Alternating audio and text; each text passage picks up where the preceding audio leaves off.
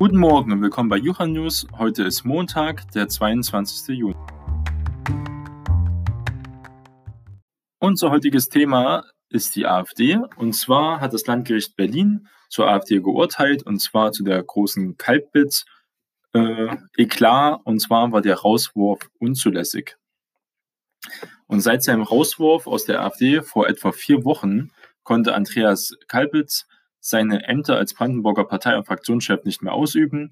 Nun erringt aber der 47-Jährige einen wichtigen juristischen Erfolg, denn das Berliner Landgericht hat die Annullierung der Parteimitgliedschaft des bisherigen Brandenburger AfD-Landeschef Andreas Kalbitz am Freitag für unzulässig erklärt. Also auch sehr aktuelle News. Damit kann Kalbitz seine Rechte als Parteimitglied und als Mitglied des Bundesvorstands bis zur Entscheidung des Bundesschiedsgerichts der AfD wieder ausüben, wie das Gericht erklärte. Weil es ja dann aufgehoben ist, das ist ja dann Verfahren, das heißt, ähm, bis zu dem Urteil dann vom Bundesschiedsgericht ist es dann so, dass er weiter seine Rechte natürlich nutzen kann. Der 47-jährige Kalbitz war bis zur Annullierung seiner Mitgliedschaft durch den Bundesvorstand Landesparteichef und Fraktionsvorsitzender im Brandenburger Landtag. Zwischenzeitlich wurde die Partei von seinen Stellvertretern Birgit Besin und Daniel Freiherr von Lützow geführt. Die Landtagsfraktion hatte eigens ihre Geschäftsordnung geändert, damit Kalbitz auch als parteiloser Abgeordneter Mitglied bleiben konnte. Also man muss sagen, die Landtagsfraktion Brandenburg anscheinend steht sehr hinter ihren ehemaligen Parteivorsitzenden. Ja. Und der AfD-Bundesvorstand hatte natürlich die Mitgliedschaft von Kalbitz im Mai mit knapper Mehrheit für nichtig erklärt. Damals hat er schon auch in den Reihen rumort, bestimmt wird besonders auch in den Flügelorganisationen. Da hat man natürlich sehen, wie es da weitergeht. Und als Grund für den Beschluss gab damals der Bundesvorstand an, bei seinem Eintritt in die Partei 2013 eine frühere Mitgliedschaft in der inzwischen verbotenen rechtsextremen heimattreuen deutschen Jugend, HDJ, was ja auch ganz klar HDJ äh, auch eine Verbindung hat mit der Hitlerjugend. Und mit den Republikanern war er auch äh, angebandelt damals. Und zwischen Ende etwa 1993 und Anfang 1994 war er bei denen unterwegs. Und dies hat aber gar nicht angegeben. Die AfD hat nämlich bei Mitgliedern Jedenfalls ab heutigen Stand haben die eine Unvereinbarkeitsliste.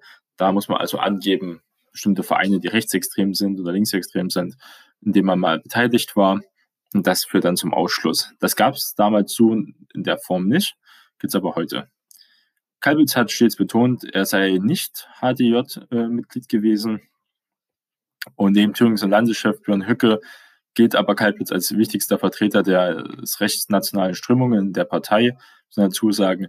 Es gibt aber, also es ist sehr, sehr wahrscheinlich, der Bundesnachrichtendienst hat auch gesagt, äh, was gesagt, der Verfassungsschutz in dem Bereich hat auch gesagt, dass das sehr wahrscheinlich ist, hat ja auch Herr Kalbitz und auch Björn Höcke als Rechtsextreme eingestuft, muss man dazu sagen, in seinen Berichten. Jetzt hat sich der Flügel ja aufgelöst. Der Flügel war ja unter, war ein Beobachtungsfall, genauso wie die junge Alternative sind jetzt, wenn es alles in einer Partei jetzt ist und nicht mehr in verschiedenen Organisationen, könnte es natürlich sein, dass sogar die ganze AfD zum, Verfa also zum Verfassungsschutzfall wird. Das wäre natürlich ähm, extrem schlecht für die Partei. Deswegen wird da auch schon ähm, juristischen Beistand für die vorbereitet in diesem Fall. Dagegen wird auch schon Klage mit erhoben. Und da ist jetzt die Frage, wie bei Kalbitz natürlich weitergeht das wird auch die Zukunft wahrscheinlich der AfD mit entscheiden, wer jetzt gewinnt. Also mehr der rechte Flügel oder doch der konservativ-nationale Flügel der AfD. Ein Weg, wichtig, wichtige Entscheidung ist auf jeden Fall getroffen. Und zwar kann der Kalbitz aktiv den Bundesvorstand überzeugen na, für seine Meinung, für seine Ideologie. Diesbezüglich gibt es noch einen kleinen Nachtrag. Und zwar hat das Oberverwaltungsgericht eine hinreichend gewichtige tatsächliche Anhaltspunkte für verfassungsfeindliche Bestrebungen gefunden und beschlossen bei der AfD-Jugendorganisation äh, kurz Ja und beim Flügel. Und damit ist die Aufnahme im Verfassungsschutzbericht 2019 entsprechend rechtsmäßig.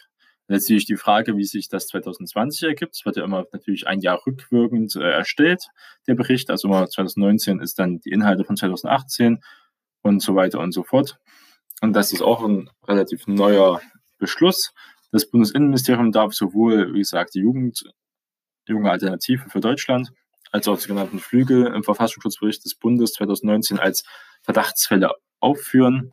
Ebenso ist es rechtmäßig, das geschätzte rechtsextremistische Personenpotenzial in die entsprechende Statistik des Berichts aufzunehmen ist. Das hat das Oberverwaltungsgericht Berlin-Brandenburg am Freitag auch in zwei Eilverfahren entschieden. Dagegen hat er die AfD Beschwerde geführt und diese wurde aber zurückgewiesen. Erwähnung im Verfassungsschutzbericht stehe weder das Parteienprivileg entgegen, noch können sich die Antragstellerinnen darauf berufen, dass sich aus erlaubten Meinungsäußerungen keine verfassungsfeindliche Zielrichtung ergeben könne, so der erste Senat zur Begründung. Diese Sichtweise widerspreche dem Zweck des Verfassungsschutzberichts als Frühwarnsystem der Demokratie. Das hat auch äh, da wieder eine klare Kante gezeigt. Es liegen auch hinreichend gewichtige tatsächliche Anhaltspunkte für den Verdacht verfassungsfeindlicher Bestrebungen vor. Das ist also auch eine ganz äh, klare und zentrale Aussage. Das politische Programm der Jungen Alternative folge dem Idealbild des den so gesagt, den, den ertochten Deutschen. Ja? So muss man das mal sehen. Deutsche Staatsangehörige würden nach ihrer ethnischen Herkunft in Bürger erster und zweiter Klasse unterteilt. Diese diskriminierende Ausgrenzung verletzt die Menschenwerte, so das Oberverwaltungsgericht. Außerdem stellt es auch fest, dass Verwendung von rechtsextremer Kampfbegriffe benutzt wird, als auch die Sprache. Und das sieht man also, dass es immer weitergeht. Umfolgung gehört zum Beispiel dazu und vieles auch mit dem Islam hm, da zu tun hat in dem Bereich. Das ist natürlich aber auch grundsätzlich garantierte Schutz für die Religionsfreiheit ist ja gegeben in Deutschland. Und das ist die Frage, wie weit man das natürlich billigen sollte als Staat. Hat das Gericht auch nochmal ausgeführt. Der Flügel hat sich, wie davor schon gesagt, äh, mittlerweile auch gelöst, also aufgelöst. Damit sind die Streitigkeiten zwischen der Partei und den Verfassungsschützern aber noch nicht vorbei. Erst am Montag teilte der Brandenburger Verfassungsschutz mit, die gesamte AfD im Land unter Beobachtung zu stellen. Das sei nach längerer Prüfung geschehen und das Innenministerium im Land Brandenburg mitteilte. Und was natürlich eine Riesennachricht ist, man muss überlegen, dass ja auch die AfD in Brandenburg etwa 24 Prozent aller Wählerstimmen erreicht hat, war ja die zweitgrößte Partei.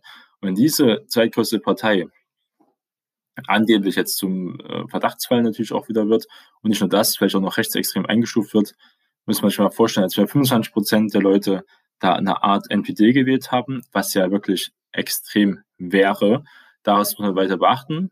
Das ist natürlich nur eine Fragestellung.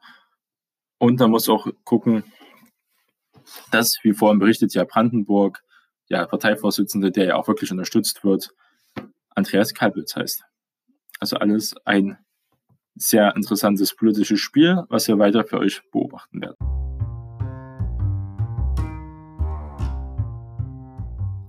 Starten Sie erfolgreich in Ihren Tag, bleiben Sie immer auf den aktuellsten Stand. Ihr Jonas Neubert.